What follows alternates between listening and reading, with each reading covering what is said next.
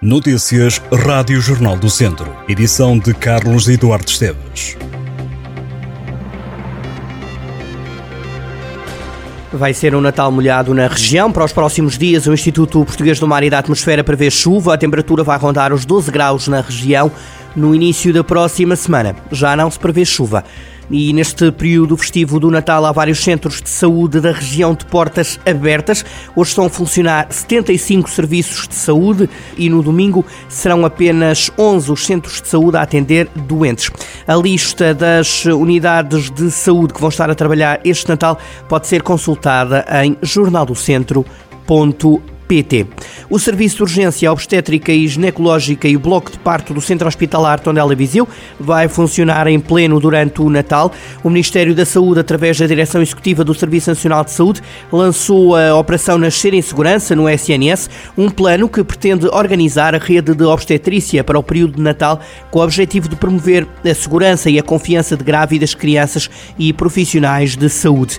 No que diz respeito a Viseu, não haverá constrangimentos no serviço, a urgência e o bloco de parto aberto ininterruptamente. Segundo o SNS, na região centro, só o Hospital da Guarda terá condicionamentos e as grávidas poderão ser encaminhadas para Viseu. A Autoridade Nacional de Emergência e Proteção Civil ativou um dispositivo de prevenção e intervenção rodoviária para reforçar a capacidade de socorro nas estradas durante o período de Natal e do Ano Novo. No distrito foram destacados vários meios que estão estacionados junto aos principais eixos rodoviários da região, como explicou o comandante operacional distrital Miguel Ângelo David. Este mecanismo vai durar até o dia 1 de janeiro. Em prontidão estarão seis ambulâncias e seis veículos de desencarceramento com base nos corpos de bombeiros. O dispositivo, de acordo com Miguel Ângelo David, está em marcha desde ontem e tem um conjunto de veículos de desencarceramento e socorro e ambulâncias que estão nos principais eixos rodoviários IP3, IC12, Estrada Nacional 234, Nacional 16 e A25 estes meios, reforça o Codis de Viseu, estão no terreno para fazer prevenção de proximidade e visibilidade e vão estar prontos a intervir logo que necessário.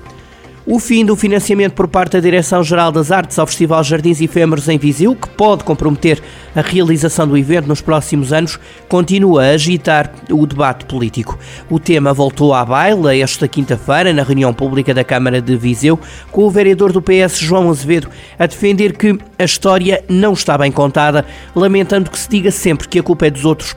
A vereadora da Cultura, Leonor Barata, irritou-se com o elemento da oposição, dizendo que não era sério o que João Azevedo estava a afirmar. Leonor Barata falou numa intervenção ofensiva para a autarquia e disse que não vale tudo em política. Garantiu ainda que os jardins não foram apoiados pelo Estado porque não há dinheiro. O Tondela volta aos jogos da Segunda Liga esta sexta-feira. Esta noite desloca-se a Santa Maria da Feira para defrontar o Feirense numa partida da jornada 14.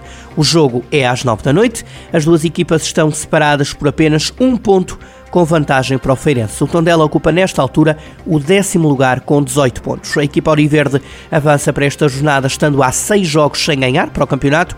A última vitória do conjunto de Tosé Marreco foi a 16 de setembro diante da Bessade. Desde aí somou cinco empates e uma derrota. Castro Daire vai voltar a acolher a 2 de julho de 2023 uma etapa do Circuito Mundial de Corrida de Montanha no Monte Muro Vertical Run, depois do sucesso deste ano, reconheceu o vereador do desporto na Câmara Local.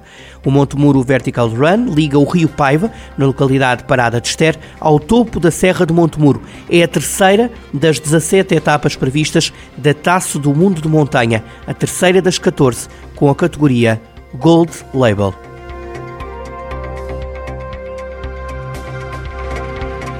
Estas e outras notícias em jornaldocentro.pt.